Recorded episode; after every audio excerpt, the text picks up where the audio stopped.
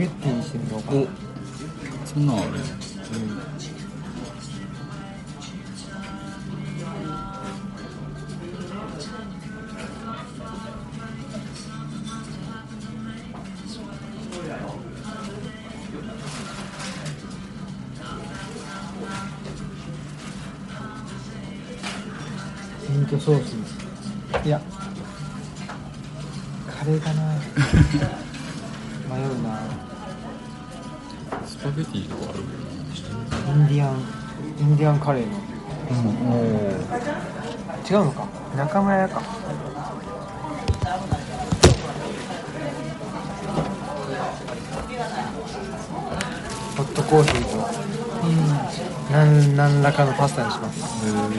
えナポリタンでもいいけど。サラダとパスサラダとパスタとパンですね。タなるほあ好きなドリンク料金になのか。どなあまあそれでもいいんだけあバーガーどいろいろありますね。どうしますか？あお決まりました。なんとなく。なんとなく。はいそう。一ですね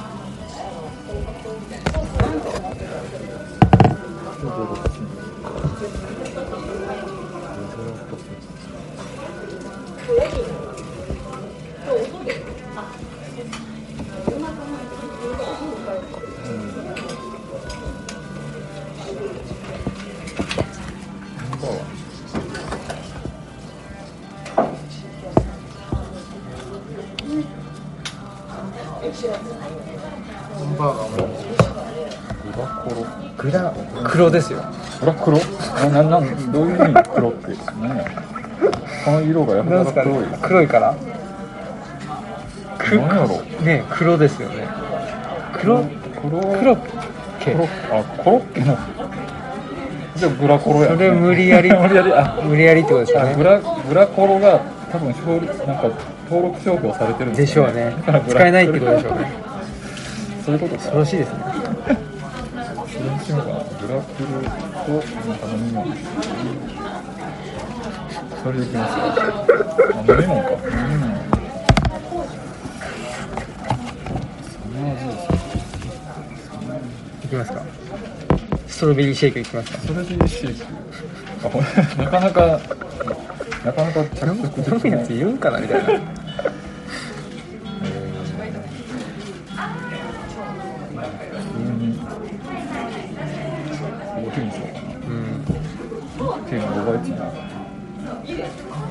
すごい。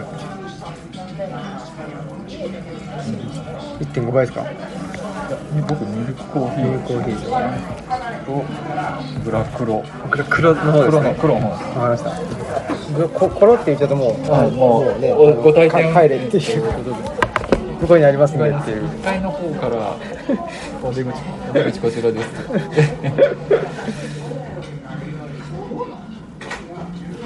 ハンバーガーもいいなでもうんパスタも気になるっちゃ気になったんです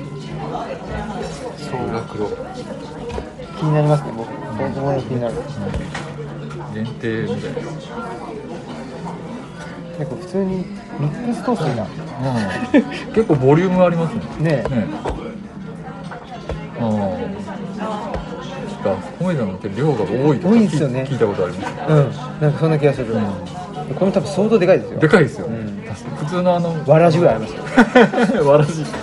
マクドナルドとか想像するとでかい。違うでしょ。グラコロを想像すると相当違います。違うでしょ。ブラクロ。黒っていうぐらいだから、クロート受けするね。そういうことか。な、うん。グランドクロートンの。対して。クロマニオンクロマニオングランド？そうですねグランドクロマニオン大クロマニオンクロマニ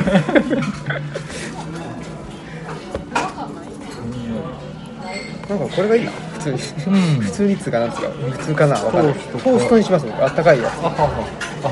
選べるんですね多分。それとそれとブレンドにしよブレンド。ういいですか？いいですよ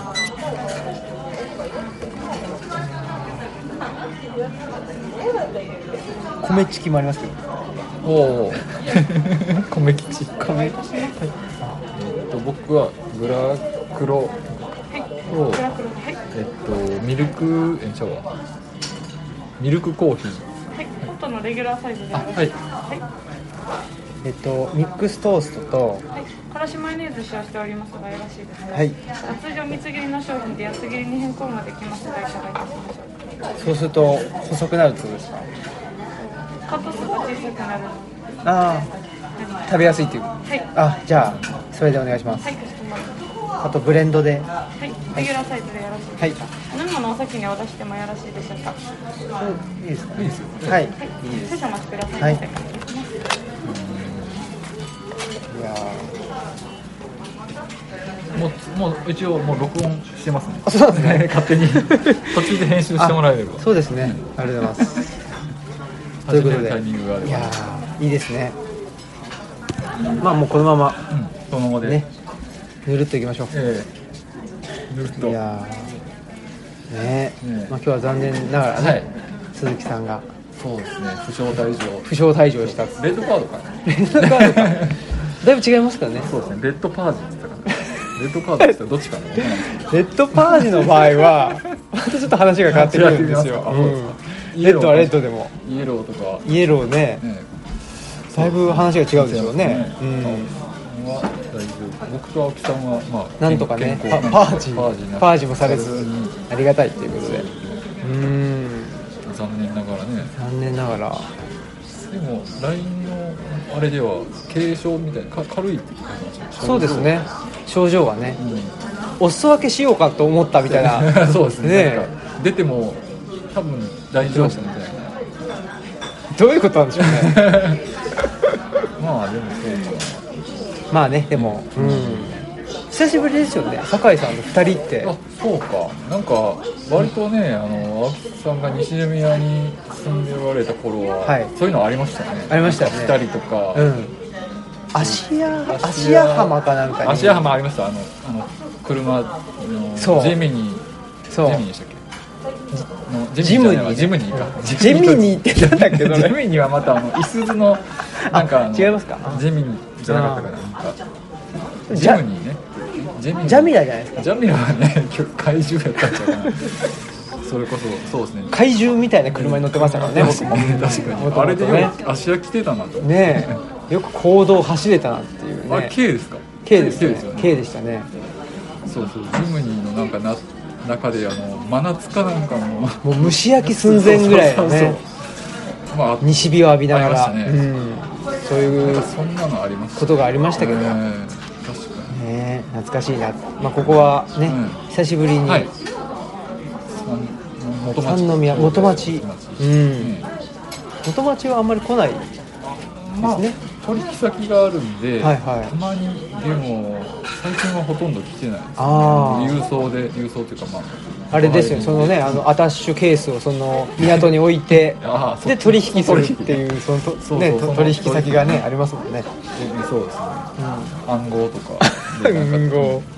いや取引してたんです。ん、取引してますね、ええ。うん。そう。まあだからねたまに来るぐらいなんで、うん。ちなみにこれはいつあの配信されるような予定、ね、年年明けねどどうします？全然どっちでも年は明けないという噂なんで年は明けない？どういうことですか？年は明けない。2022年問題でしたああ。明けない夜はないとかっていうのよく言いますけど年は明けないっていいうそっか。2022年問題。あそうか。あのねあのた対たなんですか？地球の自転が止まることでおなじみの2022年問題ですよね。それがあるから。そっか。そっかね。ねえ。なるほど。じゃあ未定という。未定ですね。まあまあちょっと、うん、年内かもしれないし。そしたらもうこれが23年になってるかも。かもしれないしあ22.5みたいな。そういう。デジタル表記するとね。なるほどね。そういうまあでももううん。そういう状況ですよね。もう四捨五入したら2023年っていう感じだから。そうですねもうね、言ってみれば。うんねどうなんでしょう。もう今年はうん。どういう年でした、今今年って言っちゃってるからもう。あの2022年度中に配信しますけど、ねうん、一瞬でしたね。一瞬？はい。もうなんかいつの間にか夏終わって、はい。気づいたら今って感じなんでちょっとつい先日まであのシャツ1枚やった気気分なんでうんうん。気づいたらめちゃくちゃ寒くなってうん。確かに。うん。何やろう。今年何があったかもあんま覚えてないですね。なんかうん。前の配信で何の時。鈴木さんとねああ3人であ芦屋をねえ歩きましたよね。歩いたっていう。エビアンコーヒーかなんかでそうそう。話うん話してはあはほんでねなんかグランドゼロだとかっつってなんか騒いで。ね。はいはいこうあとあのこっちの公園みたいなところ。そうそうそう公園にも行ってで話してっていう。あの時になんかよく歩いてるみたいな話してた記憶があって。確かに。そうですね。あれがうん。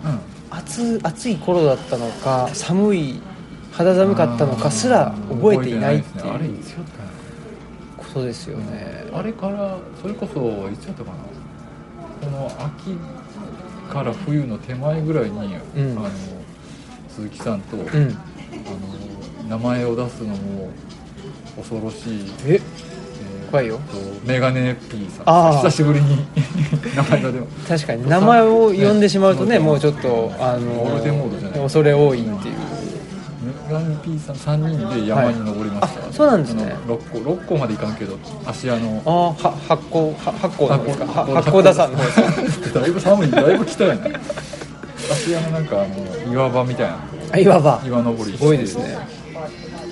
そこはなんか良かったですね。そうですか？ねへえ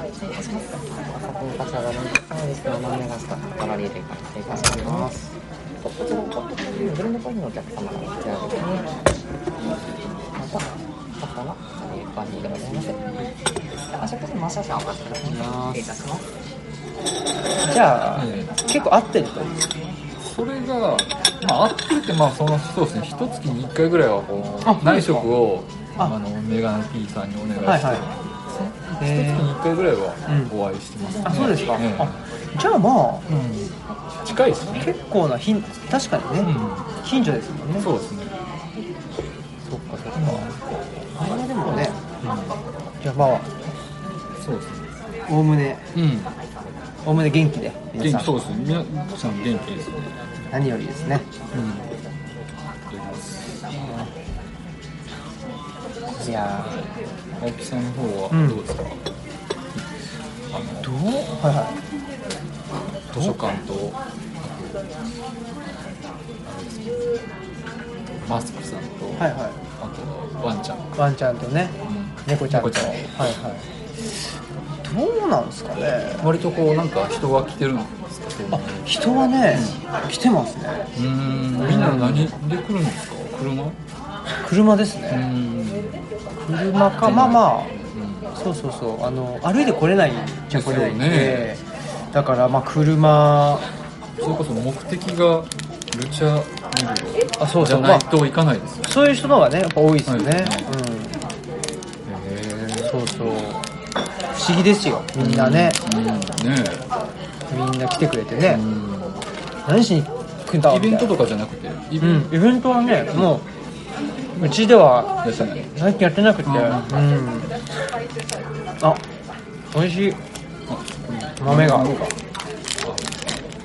節分だもんな今日。ねえ。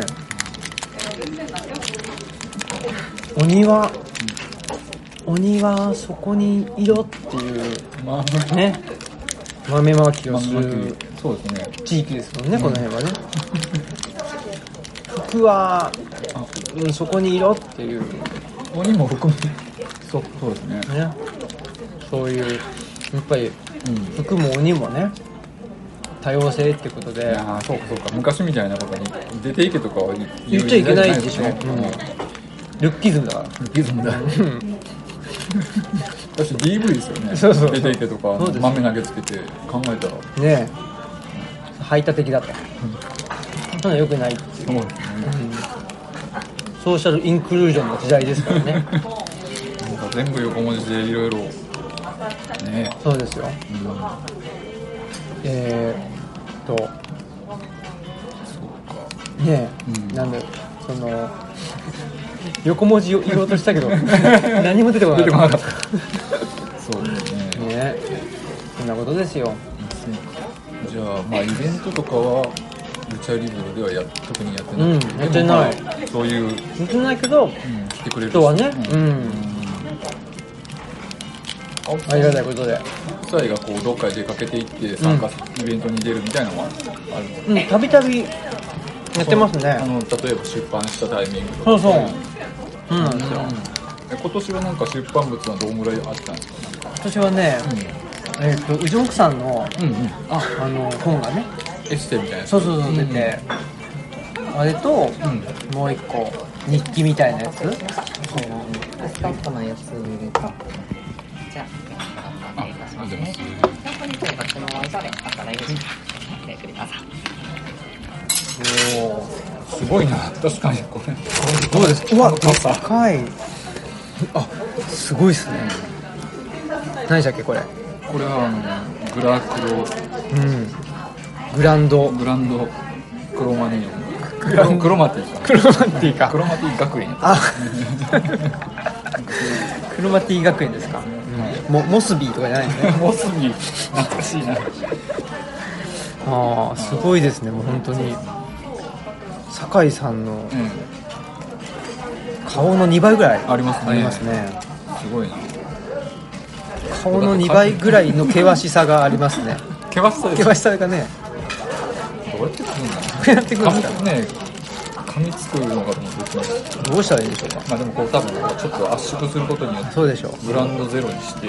グランドゼロの方にね。なってるぺしゃんこにして。いうん。ちょっといただくただきます。僕も。それも結構ボリューム4枚ってそういうことなんや。そうそうそうそう僕も思いました。ここうかなと思ったんですけど。でもあんまりだからよくわかんないですねこれ。食べやすくなってますって言ってたけなど食べやすいのかなこれ。うん。うん。すごい。すごいですね。食べますかこういうのは。いやあの年に1回ぐらいもううちも年寄りばっかりだし、あ自分がまあ街に出てもこういうのを食うかって言ったらなかなかない、ねタイミングないですね。あ酒井さんははい。何食べるんですか？もう街に出たら。街に出たらそば。あそばか。うんそばが多いですね。うん。何そばですか？ざるそば。ざるそば。うん大体ざるそば。一杯のざるそば。一杯ざるそばをそうですね。自分一人で自分のために分けます。分けて、今何時だいと。あれ？自分でね今何時？今何時？っていうんですよね。そう。そうね大体ね。全部自分でね。あ茅ヶ崎が見えてきたみたいな俺の家が近いと。全然近くねえだろ。行ったこともねえわ。そうですね。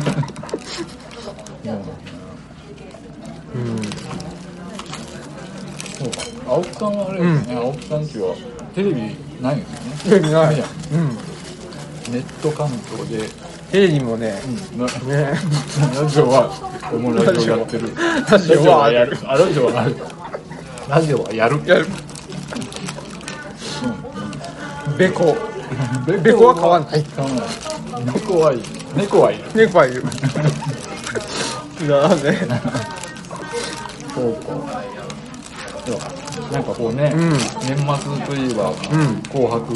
ああ年末ね。さっき桑田さんが出てたから桑田さんが出るみたいなことをね、うん。ネットで書いてたんです。うーんうんだ。うん。それ知らなかったな。まあねいろいろ S なんだ SDGs ああはいはい。いまだに紅白とか言ってんだとか言ってましたけどね、うん？なんか色分けで赤はあー。消費性なそんなとこまで色突っ込んだらキリないないよなと思って。ねえ。それ許してほしいですね。ねうん。だから、あのなんでしょうね、そういううん。議論っていうか、うんまあ、ジェンダーのこともそうだけど、ん。確かにそうなんですよ。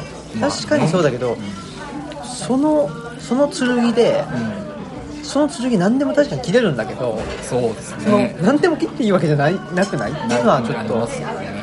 っていうかなんかそれ切ってもなんかそのど 何が？そうなんですよね。何の目的でそれ切るの？みたいな。確かに。ね。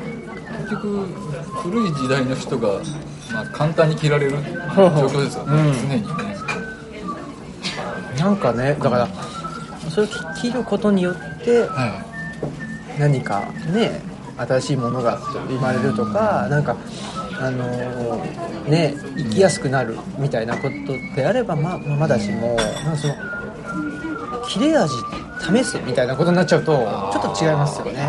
うん。っていうふうにうん。なんかね、思っちゃったり。いしますよね。思わなかったり。しますね。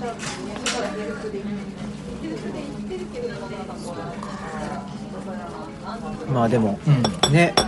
もう「紅白」もねはい。もう本当におじいちゃんみたいなこと言いますけどもはい。出てる人がわからないんで。そうですね。僕もその桑田さんがなんか出るみたいな記事が書いてそれもなんかねまずは第1弾発表でう。ん第1弾みたいなので何組か発表されてたんですよ。いはいはい。まあ知ってる人もいることはいるけど、うんうん。まあほほとんどわかんないわかんない。うんでなんいつからか知らないけどそういうサプライズはい。発表みたいな。うんう。ん一回一旦出る人決まってるけどまだ後出しみたいな感じでまそういうふうに桑田さんのなんかなんだっけ同世代の人5人ぐらいか。なんか出したらしいんですよ。し桑田さんと。ょ証券かな？証券と。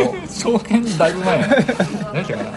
チャーさん。ゆ裕次郎？だいぶ。後ろ同世代でもないか。じゃあ。チャーさんってあのギタリストはいはいはい。のチャーなんかぜ同い年の人ばっかり。へあと誰やったかえあなんか見た気がする。佐野元春とかでなあしょ。そうそうそう。佐野元春さん。チャーいたかな？チャーといましたっけ？あとね野口五郎坊。五郎坊の方？あコロンボとあともう一人ぐらいいたよな。あの 5, 人ぐらいいたいたと思うんですよ。そうか。うん。なんだろうな。5人やからまあキレンジャーってことでしょ。ケレンジャー。うん。なんココロッケはいない？ココロッケはねいないですね、あの五郎って。岩崎宏美もいないしロいない。いないみ三河圭一もいない。一もいないよ。ああそっか。いないか。うん。ロロボットの五木ひ 五木ひろしもいない。いないですね。あ昔なんか知らない もう一人？なもう一人がね出てこない。あ違うか。お男の人です確か。男ですか？え男の人か。ー同い年って言ってるのは。誰だろう？歌手。えあでも本当なんかあれ、うん。いましたよね。もそんなもんか。誰だっけ？としたらそれで合ってんの合ってんのかもう一人いたような。いないような。勝手にどれですかね。うんなんかそう,、そういうので出演サプライズあそうですかみたいなあみんな。そうそう。た多分そうやと思う。んですよへえそっか、うん布施明かな？うんはないですね違うのか。難しいですね。だから僕僕もだから全然それぐらいのね。何歳とかその若い女の子のアイドルの人とかは分かんない。うん分かんないですよね。だからもう僕一番若く若い人で知ってるって言ったらもうマイリトルラバーぐらいですよね、ま、マイラバって略するらしいじゃないですか。どうやらね。ラバーなんですけど、マイマイラバマイラバー。マイラバそう昔一番若い人で知ってるのはグロー。ブグローブやったかな。あまあグローブ。まあパンサー。パンサーですか？だからなんかその人が一番一番最近。小室圭。小室圭。それの方が新しい。新しいか、小室圭さんですね。うん、あ TK か。TK TK の方ですかね。うん。なかなかね。そうなんですよ。まあ、その辺ですよね、うん。もう知ってる限度ってういうのは、ん。本当に。そっか、うん。まあねそういう意味ではなかなかだから国民的とかっていうのはもううん。なかなかねそういうのが生まれにくい状況なのかもしれない。ねうん。そうですね。えで若い人が出てるのに、ん。若い人はあんま見てないんじゃないかあそうなんですか？そういうそれこそなんだろう。意味ないですね。ネットの方がね、うん。まあ見るもんあるじゃないですか YouTube にしろそういう、うんなんだし。ネットフリックスとか、そういうのの方がねわざわざ。生でオンタイムでそんなん見んでもってういうんのはあるんかもしれない、確かに。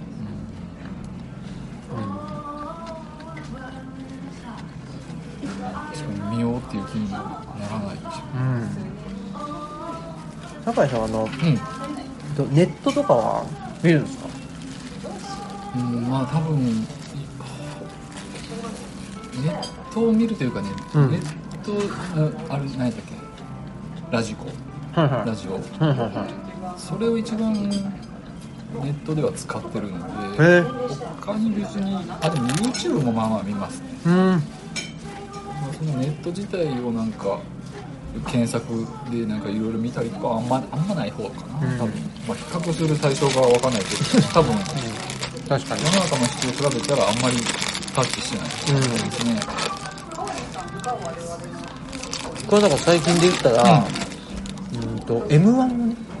ああ m 1ねあ僕僕見ました。よ見ました？あえ毎年見てます？いや大体見てると思うんですよ、本当ですか？あそれはすごいですね。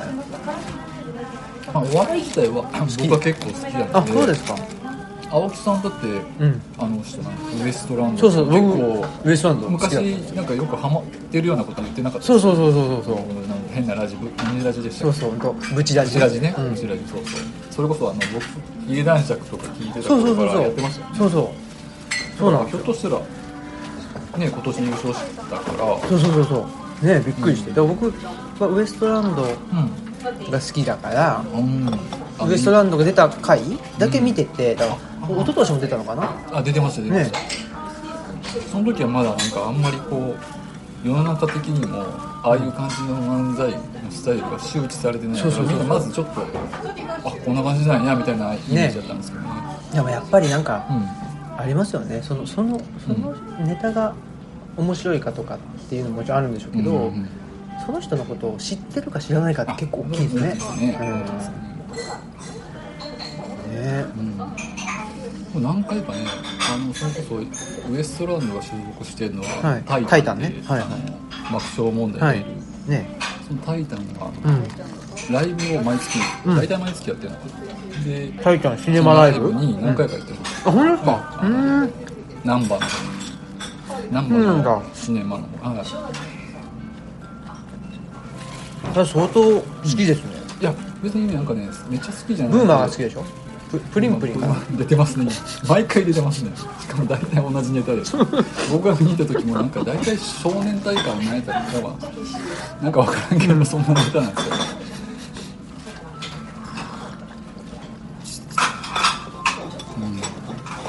ね。だからそうですね。今回優勝したんでよねかった,、よかったなとよかったね同い年なんですよ。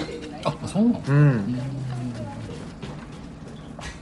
まあ、だからなんだっちゅう話ですけどそうそう。だからその時だけ見てて。でも僕その前はねうん。それこそアンタッチャブルですよ。アンタッチャブルが好きで。でそうですね面白かったそれ面白かった。そこからもう一気に僕はウエストランドまで、あの飛んでるんででもなんかそのきっかけはなんかあったんですか？ウエストランドでなんかそんなになんやろブレイクしてたわけでもなく うんですね。ねなんすかね？なんかでも、それこそうん。山田るい53世のうんうんうんルネッサンスラジオをあ聞いててね。そこにね、うん。出てきたんですよ。ウエストランドが2人。あなんかで。そっから知ってでブチラジオ聞き始めて。そっからもずっと。あそうですか。聞いてますね。うん私もブチラジっていうのは聞いたことないけど今でもずっとやってるんですうすごいですね。んであのね。うんうんと井口うんうんうん。さんの方がうん。と今やめちゃったんですけど、うん。と愚痴ラジっていうのやってて。ば愚痴ばっかり。でへうんうんうん。ー。僕はもうねもう尋常じゃない数やってたんですよ。もうああ1000回 YouTube やってて1000回ぐらいのやつ。へもうちょっとやめちゃったんですけど、うんうん。い一日一口みたいな。一一人でやってる。んですそう。だから、うなんだろう。その結構ほら売れてん。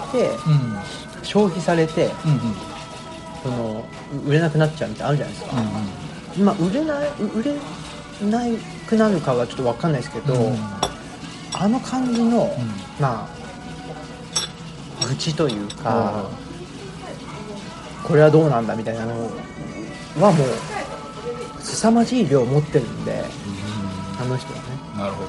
だからね、うん。そういう意味でなんかまあ変わんないですよね。ずーっとやってることは変わん。なくって、で m 1まあ、たまたま優勝したっていう感じなんでね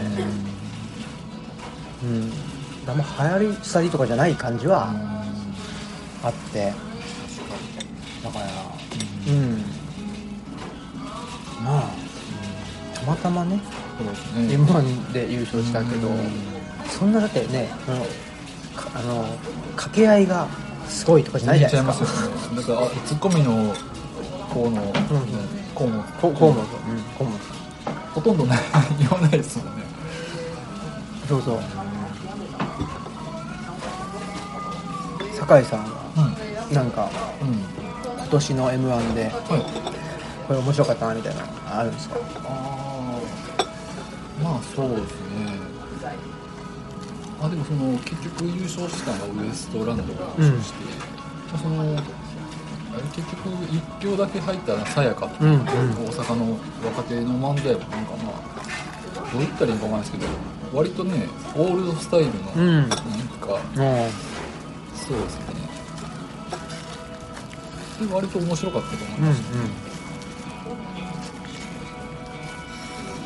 そこまで他は特に覚えてないかな、そうですか。僕はあのうん。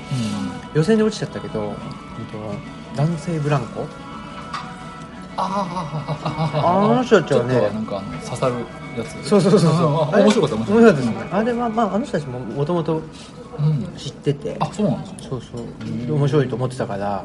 なんかコントってかがメインみたいなことなんですか？そうですよね。あそうなんだ。そんな感じですよね。うん。うん。面白かったな。うん。そう。ネットでも見れるんねあの大体ね。そうそう。あでも僕そのなんかね「タイタンスの神話ライブ」とかで、はいはい。そのもう一つの Q っていうね、うん。コンビが結構好きだったんでうん。見てましたね、ねタイタンがね。タイタンの、うんうん。そうチューも面白いですそう面白まあ実際その本番でやったネタよりもなんか YouTube に上がっていた動画とかの方が僕は面白かった。んですうーん。うん。そうなんだ。ただなんかこうああいう場所で大笑い取るタイプの,、うん。あのスタイルじゃないから、あ優勝とかは難しいんやろうなと思ったし、なかなかこう一回出てみて、ーちょっとあこんなスタイルなんやなってちょっとななんやろおぎやはぎとか、あなんかあと誰かちょっと間を取るようなタイプ、うん。うん。なんかドカーンってくるような感じじゃないかうん。ねだからやっぱり周知されるっていうかねね。知られるっていうのはすごい大事なんだ大事なんだね。それかもうもうむしろ一気に駆け抜けるみたいなね。あの爆発的うんうんな、今日知られて今日めちゃくちゃ面白くてみたいな人かどっちかでしょうかね。うん。ねえ。うん。タイタンシネマライブねえいやい行きたいなと思いつつ。うん永井ひだ永井秀和氏を見たいなと思いつつね。あああのよあのあそこを脱脱会した。そうそうそう僕知らなかったんですよ。そのもともといたのも知らなかったしその2世宗教2世っていう最近問題の、ねえ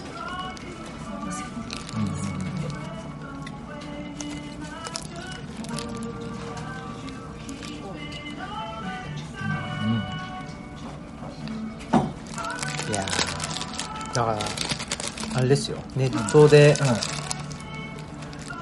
まあ久しぶりに、うん。まあね YouTube の動画とかはね見てますけど、久々になんかそのリアルタイムであネットでっていうのは、そのウエストランドがね。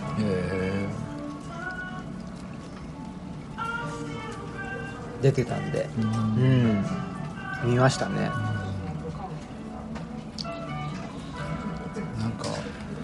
ちょっと自分の記憶違いかもわかんないですけど、はいはい。オリンピックって今年でしたっオリンピックはねけ去年？わかんないですもう。そうですよね。わかんないですよいやいえっと一大体四年ずれたでしょ？そうコロナでずれたから去年なんかが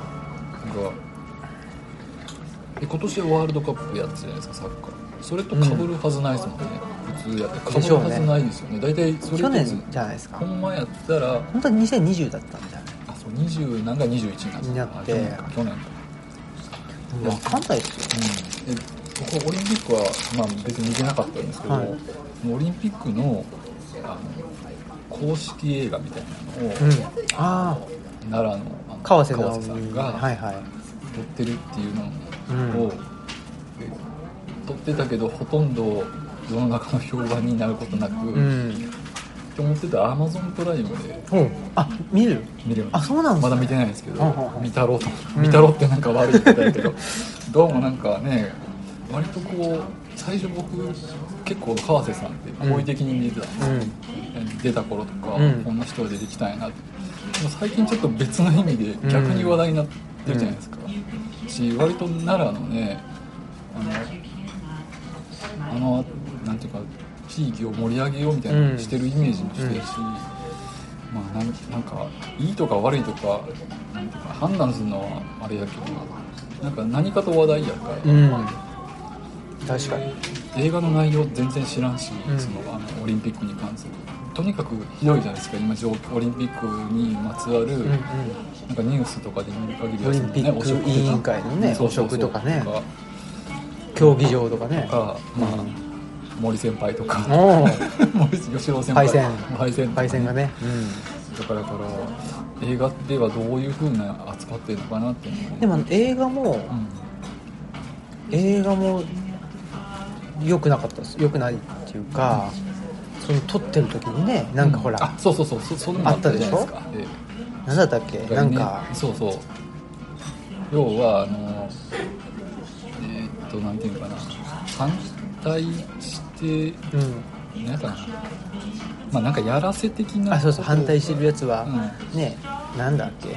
なんかもうもう全然覚えてないけど。うんうんうんそうそう。ねうん。じゃあそのそうそう。ねそありましたのやらせというかなんか動員だみたいなのを言わせたみたいなやつですよねう。んうん。それで BPO が入ってみたいなのありましたよねでそれに絡ん。で、まあ、どこまで本当か知らんけどその川瀬さん自身の,、うん。うんまあそのその映画じゃなくて別の映画の時のスタッフに対するなんかパワハラ問題みたいなのとかも上がってきたりでただその辺にた対してまあなんか多分コメントしにくいのもあるし、裁判してるとかそういう問題があるから特にコメント発表されないから余計なんか叩かれるじゃないですか、うん叩かれるというかそういう実際のところはどうどうか知らんけど、ただ映画自体はどんな映画なんかなって思って確かに。オリンピック自体は見てなかったから,、うん。僕も見てないオリンピックは。だからそそれはなんかちょっと興味あったんですよね。それがアマゾンで。へーでそうなんだ。ええパッて見たらねアマゾンプライム入ってます。入ってます入ってます。見たらなんかえっとなんかあれ2つに分かれてるんですよ確か。前編後編みたいな。へえっとね、サイド A サイド B みたいな、はいはい。で確かでサイド A の方が上がってたんでえ見ようかな。サイド B ってなんですか？もう実はみたいな。実はやってましたみたいな。そなんかのはい僕はその いつも聞いてるラジオがあって、武田砂鉄さんっていう人のねはいはいはい。その人が割とそのえーっとオリンピックのその川瀬さんのはい。映画のことを語ってたんで、へー。一応両方見たみたいな。えどういう違いがあったのかな。でもまあ一応 A 見た時点でちょっと酷評してて。でで、まあ、B を見るまでちょっと B の方で割とこうなんかひょっとしたら、評価が覆るかもしれませんみたいなこと言ったような気がしなきゃ。そんなことあるかなと思いますけどね、うんでもねそれはまあでも武田さんって割とそういうどっちかというとまあなんだろうそういうことにまあ反対そうそう。反対的な、まあ批判的批判的なうん。ふうに見る人やから、だからその国会のなんかいつもその番組でち国会のことをあのやってる記者、TBS の記者の人が、その人は割とそこまで批判的に見てなくて、えー、澤田大樹。そう澤田大樹さんね、はいはいはい。あ青木さん知ってます？澤田大樹。知ってます知ってます。そうそう。澤田大樹記者は割と評価はしないしてるわけじゃないけどまあでもそこまでみたいな。そのなんていうかな要はプロパガンダ的な映画じゃなくて、はいはい。一応その反対してる人たちのインタビュー宮本さん宮本亞あもう門さんとか、はいなんかそんなの多分ちゃんと一応撮ってたと思うしそうか。そうかだから、うん。ねあのーそれこそほら、うんあのーナチス政権下の,、ねはいはい。ベルリンオリンピックのようなプロパガンダ的な感じで、じゃないかみたいなので批判がね、うん。そういう感じでされてたけど、ん。実際見てみたら、うそこまでじゃないんじゃないみたいな評価ですか、んまあそうですね。一応見ようによっては、そのオリンピック委員会のことをなんかオリンピック委員会の会長みたいにしてるんですよ。サバランチじゃなくて、うん、なんかいますね。なんだっけ？あいつ。そうそう。あいつとかね言うあいつって言ってる時点であれだけど。そう外人ですよね。外人ですよね。ピーピー。まあそうですね。なんだっけね？あの人ねいましたよね。まあ今も多分トップだと思うんですけど、なんだっけな？忘れたな。がなんかこうこうコロナ禍でまあそういう時期になんか銀ブラかなんかしてみたはいい。なのがはいはいありましたね、ありましたありました。その辺のことを、ところをなんかこう撮影しあえてそういうところをなんか撮影してるのを見るとまあ全面的にそのこと自体を肯定してるようには撮ってないと思う、見方にもよるけど。っていうようなことを言ってて、まあ、毒も見ようによっては含まれてるのかなっていうふうに言ってた気がする、まあね。そっか。まあ見てみないとね。うん分かんないっちゃ分かんないけど、うん。まあ川瀬監督のスタンスというか、スタンスっつってもまあそんな明確ではないと思うけど、はい。まあやっぱりね行政とすごい仕事してるから、そうですね、ん。なんかそのイメージはありますよね、うん、だからねうん。そういう中でうん。その批判的にあの批判的って別にその攻撃するってわけじゃなくて、はいそのだって今の社会においてそんだけ金かかるイベントをやって、うん。でコロナ禍で、はい。っていうところを込めて、まあ、批判的というかねそのやっぱりなんていうかな議論をうん。きちっとねあの、うん。お起こさせるような形、はえーで批判的ない映像が撮れるかっつったらえ撮らないでしょ。取らないでしょうね。ね。っていうふうに思うからそういう意味ではあんま期待してない。期待してそもそも期待してなかった。だからそれ、そまあ、よよっぽどそのプロパガンダというぐらいの作品だとはまあもう想像はしないけどとはいえ、まあそうですね。批判的なことをあとかいうことはないです。ねないかなって思ってましたけど、まあわかんないけど。ね。うん。だっ確かにその行政の仕事をよくやってるっていう意味では、記憶違いかもしれんけどその大阪万博とかにも絡んでたんじゃなかったかなと思って、まあ、関西ですしね。絡んでそうなでしょうね。感じですよね。ねまあ、勝手なこと間違ってたらあれやけど、うん。そういうね。はい。まあでもそっか。アマゾンプライムではい、あるんですね、はい。へそれを見よう見ようと思いながらなんかちょっと時間が取れず、えうん。まあ、僕もねどっち、まあ、どかなり批判的に見てしまってるんで。まあね。だからまあなんか映画は好きやねんけど。そうですね。萌えの朱雀とかね。とかったし、うんアンとかも良かったですよ、ねそうですよね。うんさんそうそうそう、ね。キキミさんのね、あの映画は良かったですね。割とこう地元に長いことこうロケして、うん。地元の人たちとかもね巻き込んでうん。とかいうね、ねまあジャーナリストじゃないから、うん。であとドキュメンタリー作家でもないから、だねそういう作品はあの期待してはいないですけど、らうんっていうね。そうですね。そう考えるとそれこそなんかまあさっきのねそのお笑いみたいなうん。話で言うとやっぱりなんていうもうそのダウンタウンのうん。あ違うか、えー、と下町の。下町。のうん。ね、そのなんていうんですかあれは。あの松。あれ？松。松松何さんだっけままマッツンママッツさんがいるじゃないですか、うんあの人がちょっとやっぱりなんでしょうね。本人は全然そんな気はないんかもしれないけど、うん。やっぱりちょっと中心というかにもう来すぎちゃってるっていう。そうですね。それは多分もう多分多分というかまあもう自分も制御できないというか、うん。とこなんでしょう。ね、うん。そんな気がしますけどね。うん。確かうん。まあだからちょっとそのねに、えー大阪の大阪府とか大阪市とか行政と吉本興業がね、はい。もうねどっぷりだし。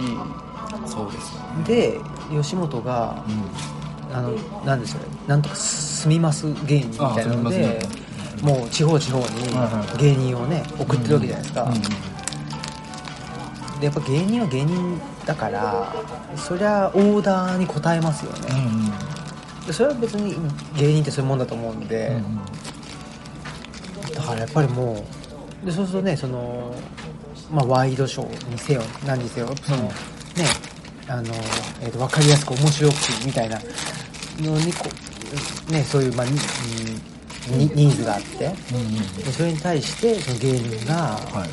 まあ、そこで活躍するっていう、うんでそこに批判的な眼差しとか、ねいやそもそも社会ってさみたいなのはいらないわけじゃないですか。そうですね。うん。だからそういう社会を着着実に作られてるっていうか、なんかねそこに口出ししにくいんですよ。うん。しにくいと言ったらおかしいけどええやんとかなんでそんなとこに口出せねんみたいなことの方が多いから、それはねその、はい。なんつうんですか？まあねあのダウンタウンを頂点とする、ね、吉本興業っていうのがやっぱりその中核にねうん行政とか中核にもう入り込んじゃってるっていうのが構造的にはい。ちょっとまずいよなっていう、うん。そうですね、うん。なんかこうそこはもっと切り分けて、切り分けてというかやっぱりなんかねラジオの話ばっかりですけど、は山下達郎さんのラジオはいつも聞いててで山村ですね。山村ね、うんで志村けんさんが亡くなった時に、うん。まあ、あの人まあお笑いのまあ中心にはい。ずっといた人やけど、とにかくそういうまあワイドショー的なととことかのコメントをしたりまあ、そういう社会的なこととか政治的なこうなんか右だ左だとか、うん。そういうことに対して全くコメントしたことないから、うん。そこが信頼できたみたいな。あだから好きだったみたいなことぱり別にあのダウンタウン自体がどういう発言してるかとか、うん。そのことでではないけどその、まあ、会社自体がねその吉本興業自体がそうやって、まあまあ、いわば維新ですよね、うん。維新と、まあ、どっぷりなんでしょうみたいになっちゃうのはまあいわばこうそれこそ末端の芸人とか、まあ、みんなそれぞれ思想が違うとは思うんですけど会社のオーダーですからね、うんうん。この仕事やってくれって嫌やったら契約戦争みたいな話じゃないですか、まあ実際それで辞めていく人もいるとは思うんですけど。なんかもっとね切り離してでもともと切り離せてたはずのものがなんでなんですかねこんなに。まあお金のことなのかなと思うんですけどね。ねやっぱ気持ち悪いんですよね。そのそこに。イベントにそのあの、まあ、いわばその市長とかうん。知事とそれこそダウンタウンが並んでたりしたら、うん。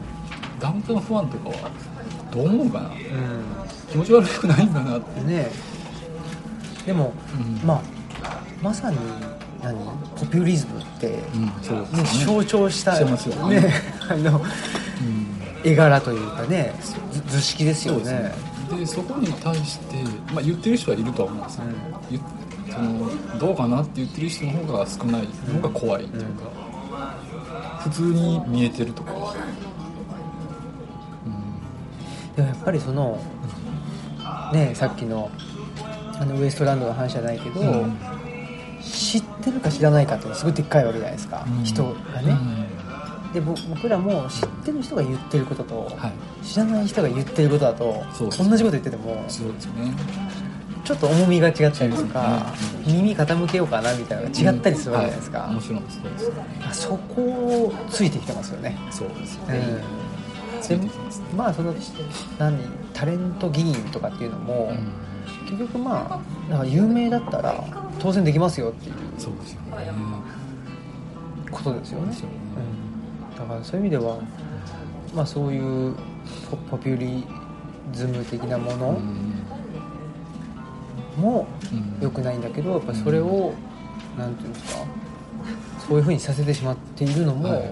まあ我々なんだろうなとも思まあいつつ、まあ、じゃあじゃあひねそういうものをその批判しちゃいけないかというと全然そんなことはないと思うんですけど、うんうんうん。まあ、批判しつつ、ん。やっぱりまあねじゃあどういう風にしてたらいいのかしらっていうのも考えつつって感じかなと思いますけどね。確かにねえ、うん、だからまああのねまあなんだっけあの香港市とかね。ああ香港。ああいう人はもうちょっと論外だけど、うん。まあまあ例えばダウンタウンにせよ、まあ、トンネルズにせよ、やってることは変わんないと思うんですよ。そうですね。変わんないんだけど、文脈とか状況とか時代が変わってるっていう。ああまあそれはそうですよね、うんトンネルズもね、うん。結局それこそ何ですか、ん。あの今までと同じことやってたらまあ。批判された、絶対無理なことはありましたもんねそうそうそう。そういう、えーなんかありましたよね。そう。だからでもうん。ね、うん。だから昔のテレビは良かったんだみたいなうん。話になりがちですけど、まあね。いやそれは違うだろうっていうかね、昔は昔でやっぱりん。嫌な思いしてた人もいただろうし、でそれをやっぱり分からずに今やっちゃうっていうやっぱその感覚の方が変わんないといけないと思うので、ですねそういう意味ではやっぱりだから、まあ、ダウンタウンも自分が今どこにいるのかっていうのを分かった上で、今までと変わんないことをやりたいのであれば、うん。まあ、場所を変えるしかないとそうん、そこから降りるしかないし、そうじゃなくてね、うん。やっぱり自分がそういう、まあ、うん。一種イイデオローグじゃないけどポピュリズムうん。ポピュリストの、うん。まあ手先じゃないですけどになっていいるのであってね。でそれに対してうん。どう思うのっていうのは、うん。やっぱり芸人だったなって思います。芸人ってねだって人からどう見られてるかっていうことにうん。敏感じゃないとうん。笑いって取れないんじゃないとは思うから、そういう意味でうん大丈夫かいっていうのはめっちゃ思いますけどね。そうですね。その辺はねどうやってこれはこの仕事は OK とかそのまあ例えば吉本で言えば、うん。まあまあトップにいるって言ってもおかしくないですけどダウンタウンそうそうそうそう。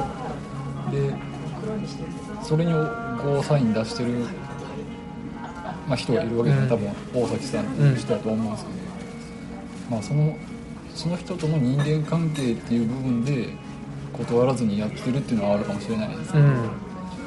でもやっぱりね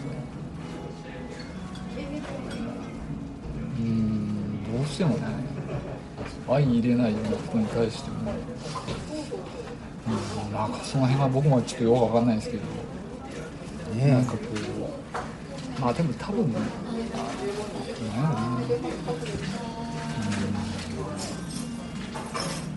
やろなうん。どうなんですかね。なんかわかんないけどなんかどこまで割り切ってるんやろうな。ねだって多分こんなこと言ったらおかしいですけど、まあ、イチロー選手とか、はい。大谷選手とか、はい。まあ大谷はそうかわかんないけどもうとんでもない金額を稼いでるわけじゃないですか、もちろんダウンタウンもそうやし、もう今更お金のことじゃないような気がするんですよ、うん。だからその確かに。動く理由としては。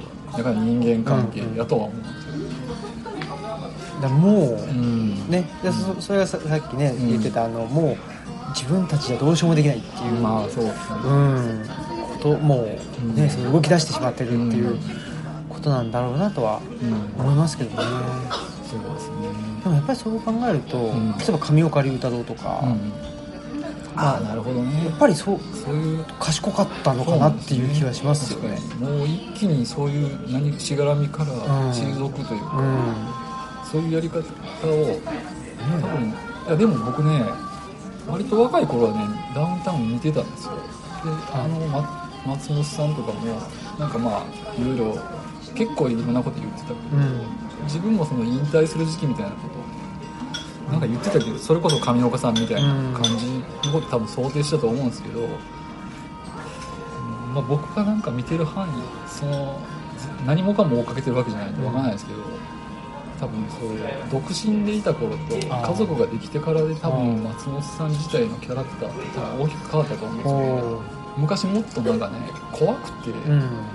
怖くてというかまあそのあ尖ってた。と尖ってたし、はい。ね多分わ今やったら若手とかとも絡んでいっても、それこそなんかもう孫世代みたいなうん。相手やったら全然怖くないけどその当時一緒にいた東野さんとか、うんうん。めちゃめちゃ怖かったみたいな。うん。てか別にお怒る怖さじゃなくてうん。雰囲気とかね、でもそういう家族ができたりすると何かこう生き方自体が変わんのかな、うん。まあね。ねえ。まあそういうのはすごくねあのよくわかる話っちゃうん。話ですけどね、まあとはいえやっぱりそうですうん。とはいえっていうのはめっちゃ思いますね。そうですね。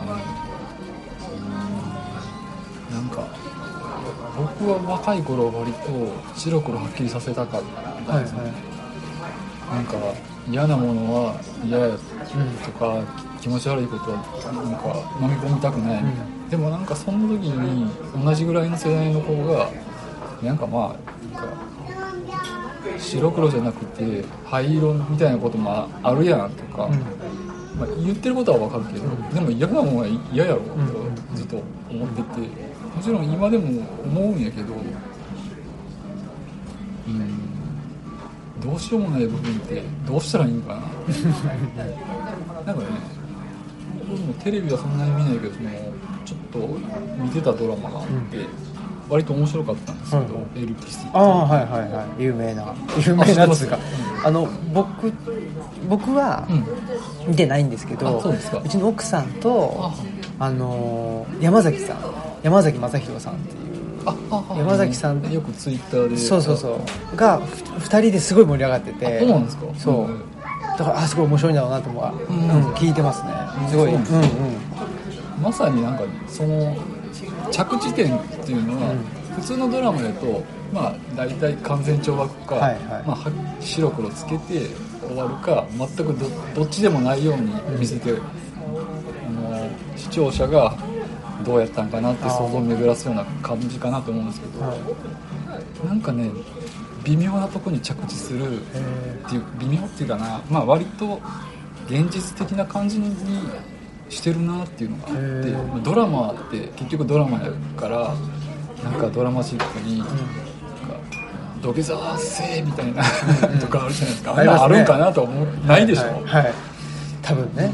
多分ないでしょだからちょっと何？その何かこう戯画的に描いてる。的な。うんうんうんうん。そそういうんじゃなかったってことですか？そういうんじゃないんですよ。もうちょっと、まあ、もちろんね、なんかドラマというかロマンチックな感じにもしたいし、なんか、まあ、ドラマなんで、なんかか泣かせるようなとこはあるとは思うんですけど、うん。現実と違ううん。でも割とこうこんなこともこんなやり方するかもなっていうようんうな終わり方。うんがそれこそ白ほんまは白黒はっきりさせたいっていう主人公がいて、まあ、最終的には白黒つけられへんけど世の中的にいい方向に持っていきたいっていう気持ちを持ちながら終わるみたいな、うん。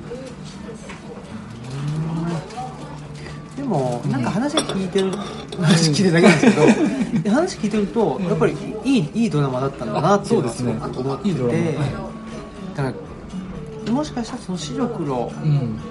完全懲悪の時代であればうん。なんか中途半端だなとかって思われてしまうかもしれないけど、時代が、うん。なんかそのドラなんか僕時代がドラマを超えちゃったっていうか、うん。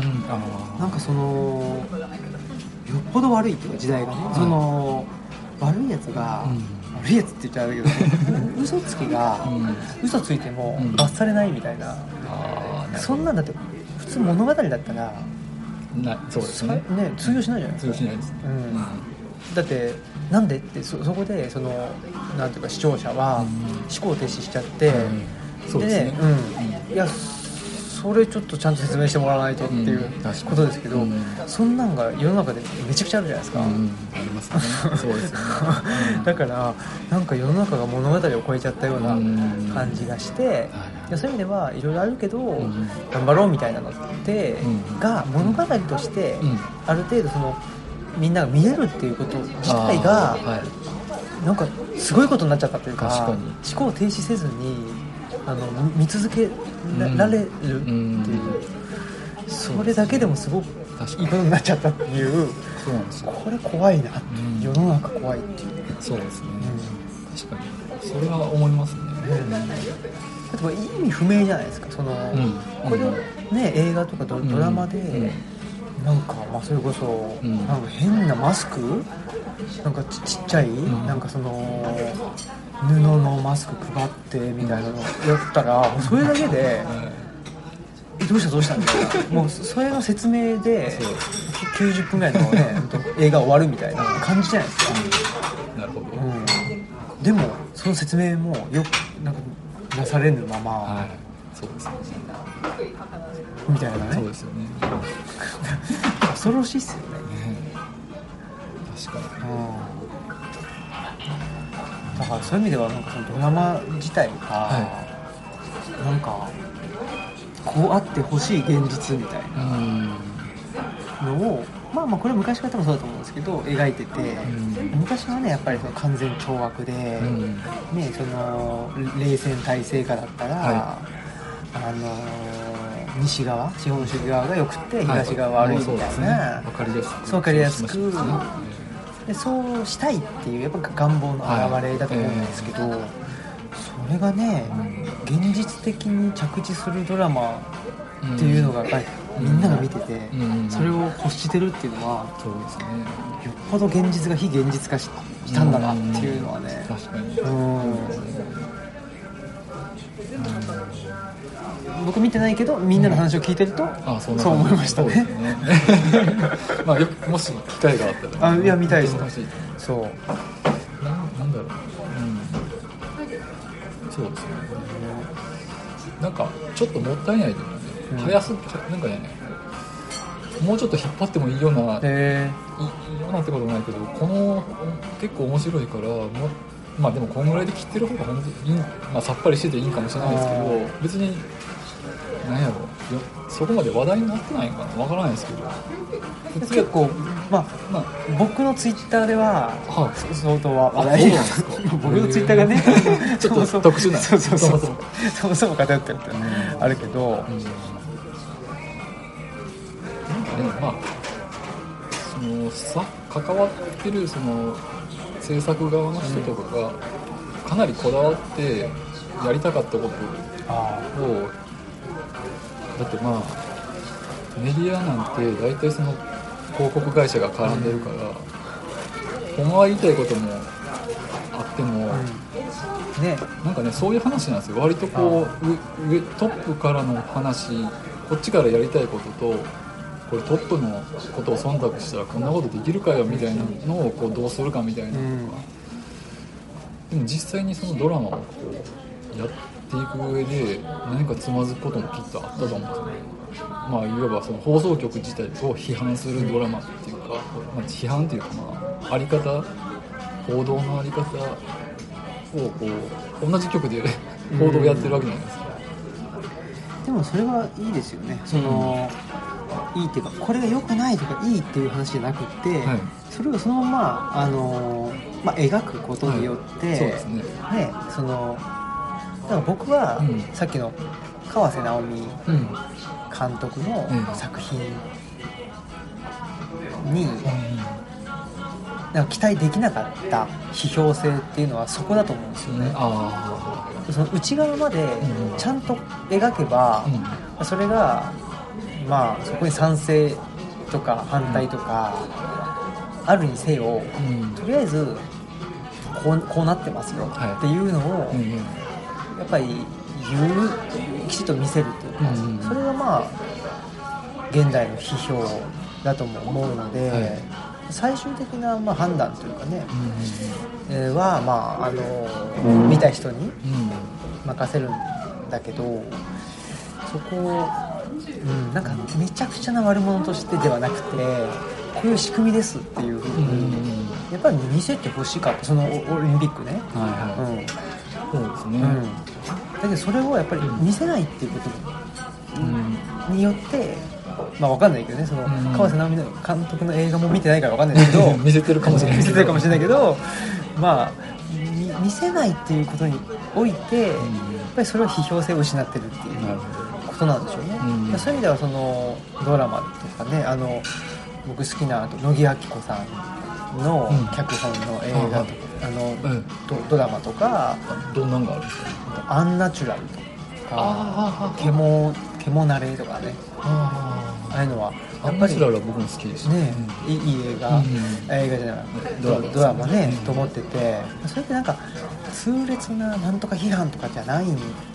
だけどだけど、うん。それを描くことによって、はい。まあ批評性が生まれるってねいう、考えさせられますよね。そうそうそうそうやっぱりそれを、うん。まあうん。なんかうん。クリエイターっていうかねであればやってほしいよなっていうのはそうですね。き期待してしまうところではありますけどね。そうですよね。う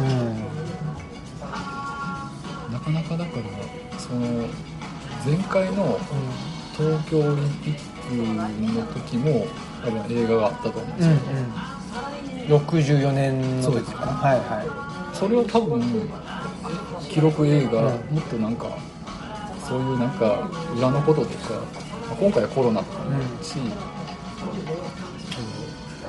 そのまま実際の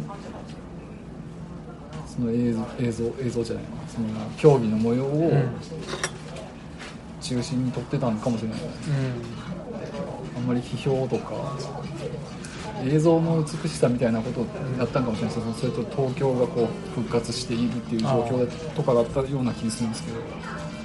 今回はねそうそういう批評が生まれるようないろんな状況が確実にあったから、うん。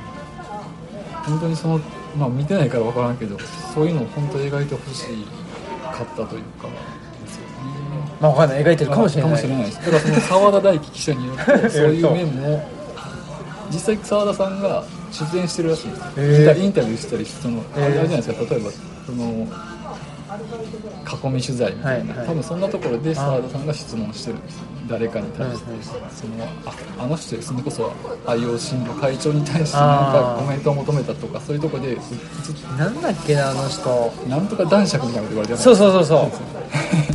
ヒゲ男爵かな。ヒゲ男爵か。あそっか。樋口買った。よりによってね。樋口君の方。樋口君のワインソムリエを持ってるらしいんですよそうそう樋口君がね。そうそうそう樋口君はそんな仕事してるんですかね。どうなんでしょうだねだってあのルイルイさんの方は、はい。それこそどこどこ山梨？うん。すごいレギュラーとかやってますよね。キックスね。キックス。はいはい。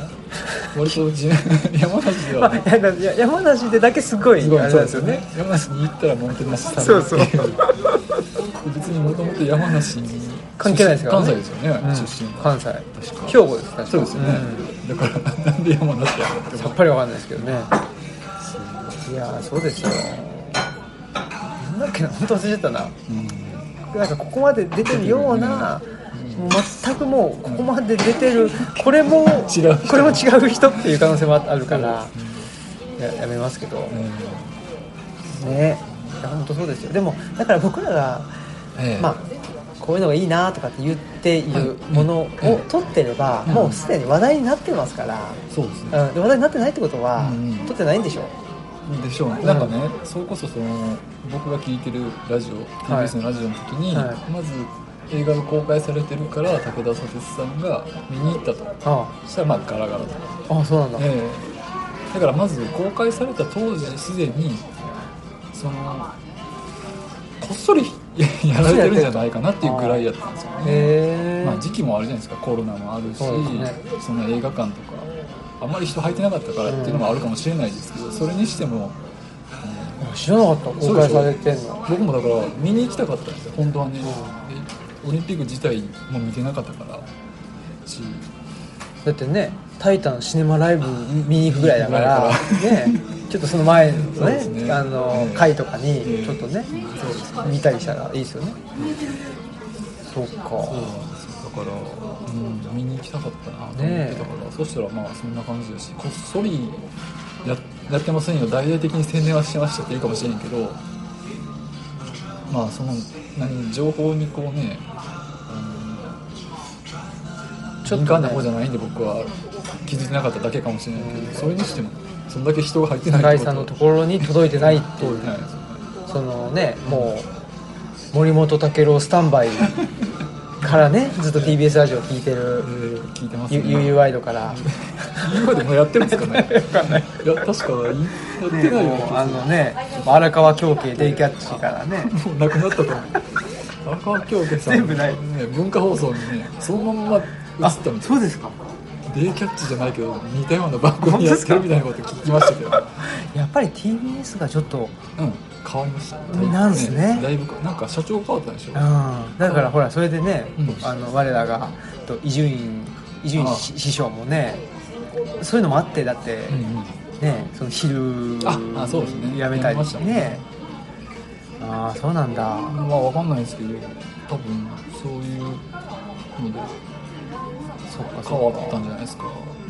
ね。うんいやそうです。ーあのうん最近のはい。僕のあのお気に入りの Spotify のねあ Spotify ね。Spotify のうん。配信としてはね、えー大沢優里と毒マムシ三太夫の宣伝してますよそれの GG 砲弾。GG ほらあれがめちゃくちゃ面白いそうなんです。はい。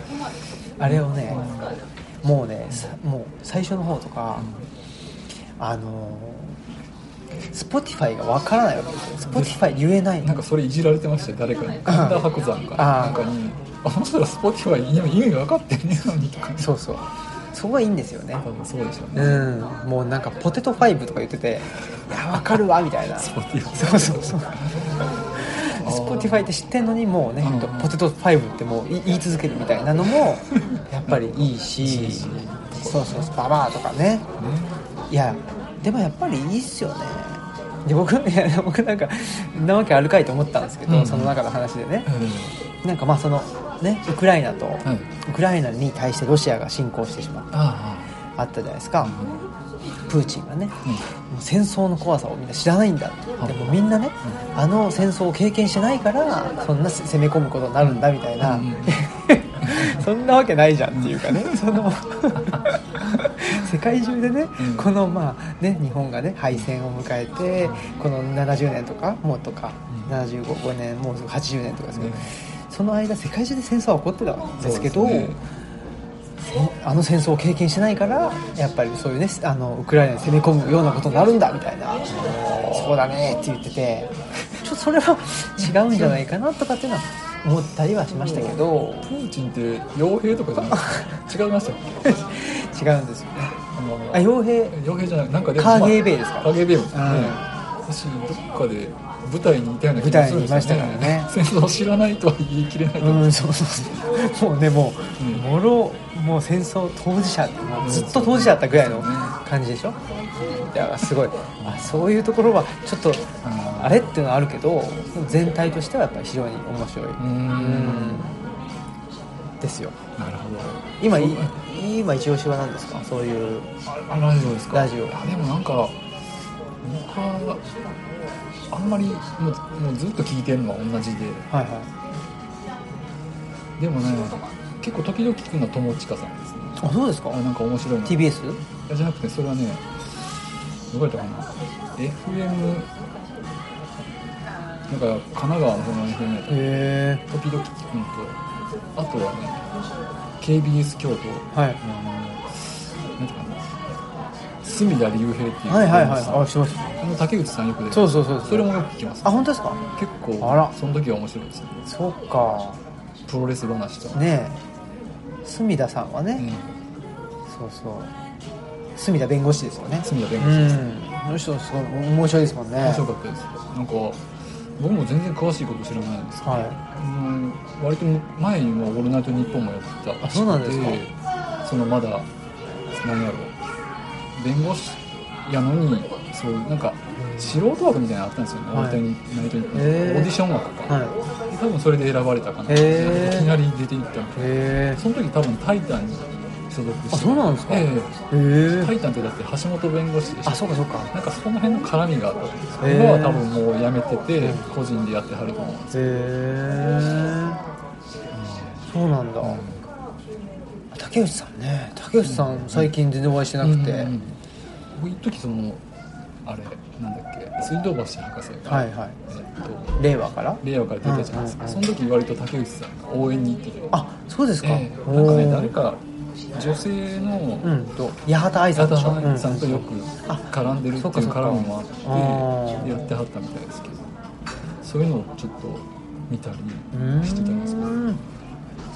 そっかそっか、うん。いいですね。やっぱりラジオがねいいですよ。ねうんいいですよねねえ。そうですか。いいですねうん。うんうん Spotify まではちょっと手出しなかったですけどね。ですか？僕だから radiko の方がどっちかって聞いてないかなあそうなんですか。はい。 Spotify はねだから Spotify ってまあラジオというかポッドキャスト。あそうかなみたいな感じ。聞き直したりそうそうそうそう。いつでも聞けますそうそうそうだから聞いてますよ、うんうんそんなんでね、うんうん。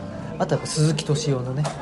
ジブリまみれ。みたいなそうそうジブリまみれ。あの ジブリ。汗まみれね。汗まみれ。うん。ジブリまみれ。そうなんですけどね。ジブリまみれなんですけど。なんかずっとやってはるなと思って。長いっすよ。あそうなんですうん。長い。だって2010年うんうんうんかなかなり昔僕も9 9年。Spotify じゃなくてねまだなんかラジコでもなくてそれこそポッドキャストとか。うんうん。その時そのぐらいの頃なんか聞いてたような気がします。めちゃくちゃ長いっすよ。ねねえ。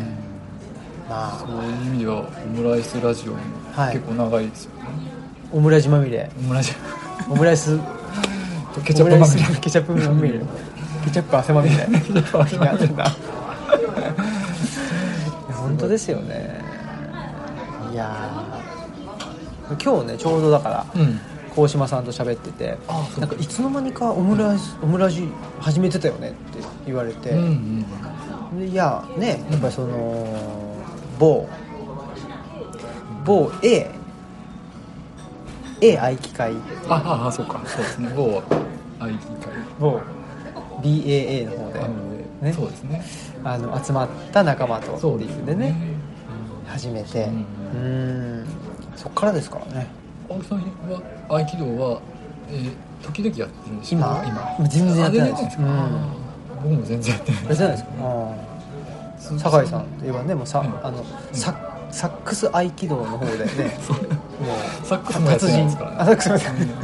両方やってない今トロンボーンです。あそうあそうかそうか。トロンボーンか。変わっちゃった鈴木さんもジャンプやってますやってます。あそうですよね。そうそう。だから行こうと思ったんですよ、うんなんかそう鈴木さんが言ってるところ、ええ。でちょうどね体調がねすごいうちの奥さん、まあ、全然あのー例のやつじゃなかったんですけど、うんうんコロコロチキチキじゃなかったんですけどグラクロ。グラクロ。グラクロ。グラクコロナウイルス。そうそう。そうか。じゃなかったんですけど、ううん。んちょっとね行けなくって、うん。なかなかね日程が合わなくて。大阪ですよね。うん。そうそうそう。行きたいんですよ、ちょ Google カレンダーをね。見て。そうそうそうそう。見て、ハッキングしようとしてね。失敗してっていう。あ。もう自分のあの Google アカウントにも入れなくなったりして。そう。いう状態なんで。大変なことで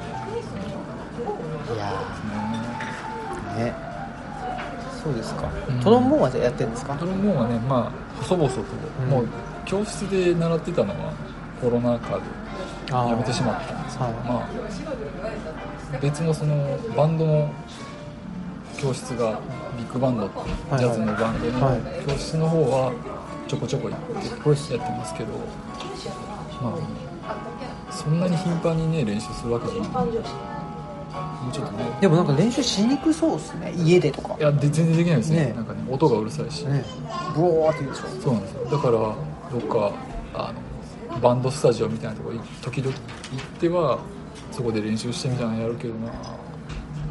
それこそはい。岩を登ってその、もう岩の一番上で ブオーって吹くことはしてないんですね。あやったことないやったことないか海の方ではやったことありまああいいじゃないですか、すなんか来ましたか？向こうから。す海の方でや海に向かって吹いてた。ら向こうの方からね幸せだなぁ ボガーって言って。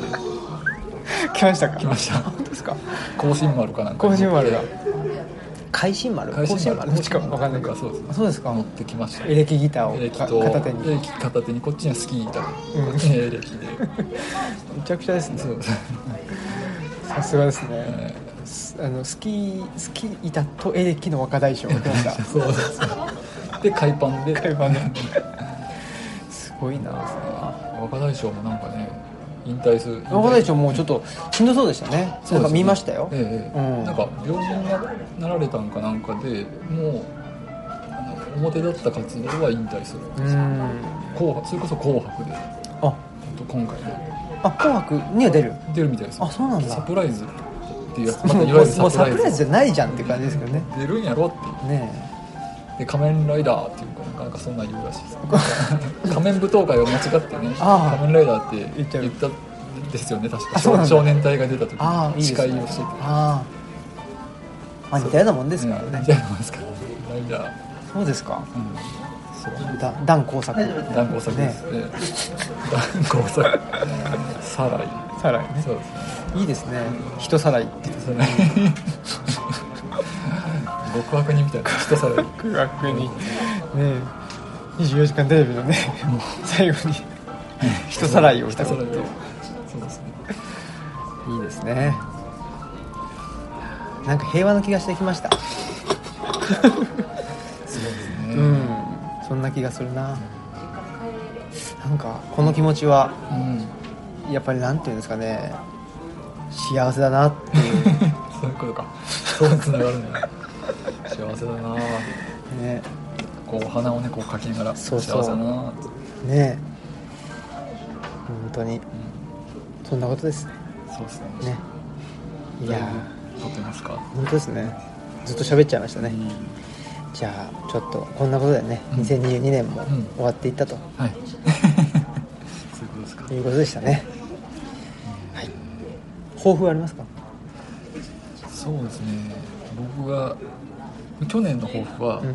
花粉症を世の中からなくすために世の中の花粉僕が全部吸い取るって言ったんですけど、はいはい。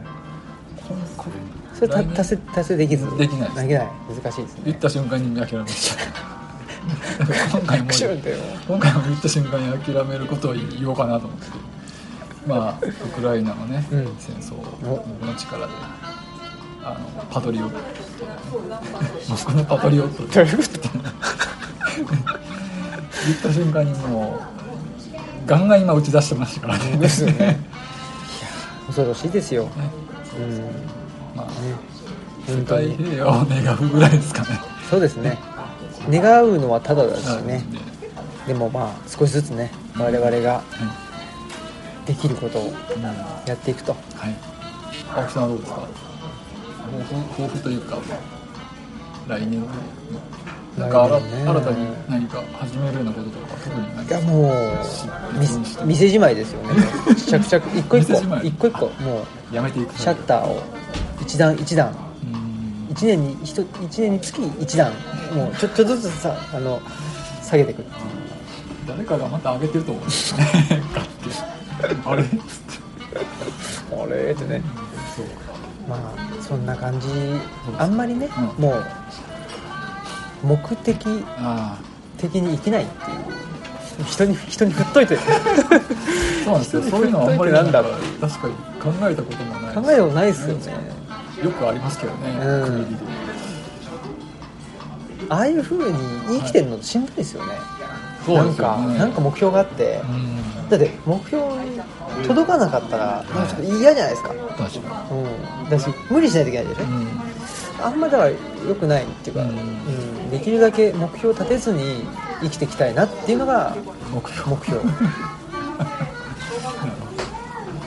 ですね。そうですよまあうん東京オリンピックのドキュメンタリーで撮ろうかな、あ撮るんや、うん、撮りますわ。と撮り直します。撮り直し、うん。いいですね。やってほしいですはい。決まった。決まってないけど決まった。決まった。スピニングとホールド。そんなんで決まった時代があるというね。本当ですね猪木さんもね。ああなくなってね。それが結構今年の。本当ですよ。アントン。アントンね。アントン・ハイセルアントン・リブときてね。アントアントンがね。ンなんか。悲しい悲しいというなんかかね何とも言えないですよ。だからプロレスラーの人って、はい。思ったよりうん。年が若いんですよね、なんかね。やっぱり体を酷使してるからうんでしょうけど、えだって今年というかあの来年か。ーうん。2023年2月で、はい。あれですよ武藤敬司引退ですからね、あそうですようん。ね、うん。で60歳とかかな。60歳。なん。だだってあの長野さんとかももうでダメでしょ？なんか。もう杖ついてますからね杖うんボロボロなんですよボロボロでしょやっぱ受け身取るっていうのがね。武藤選手もなんか現役の頃からすでにっていうか現今も現役かもしれない、うん膝をなんかね膝ね。常に、そうそう。ね。えいやー。でもまあね長州さんとかね。はいはい。天竜。うん。だけどやっぱりおじいちゃんですよね。気天竜さんは結構もう、うん。おじいちゃんな感じですよね。い猪木だってでも70あちょっとじゃないですか？あそうですよね行ったとしてもね、うん。だからでもまあなんかでも見た目はもっと上な気がしちゃうそうん。しなん。か亡くなられる頃なん。かの映像結構ギリギリまでねえ出したけど、ねうん。ちょっとねあん。な感じに見えるん。やなねで馬場さん。が亡くなったのが60とかでしあそん。な若いん。ですょ、か、はい、もっと上に見えたじゃないですか。見えてました。うん。ええ。確かね。確かに割とみんな早いですよねえ。ねえ。でも本当に分かりませんからね。もういつまで、ね、うん。僕らもねいつまで生きてるのか。はい。分かりませんから。まあ。ぼちぼちで。そんなことで。ありがとうはいございました。ありがとうございました。急に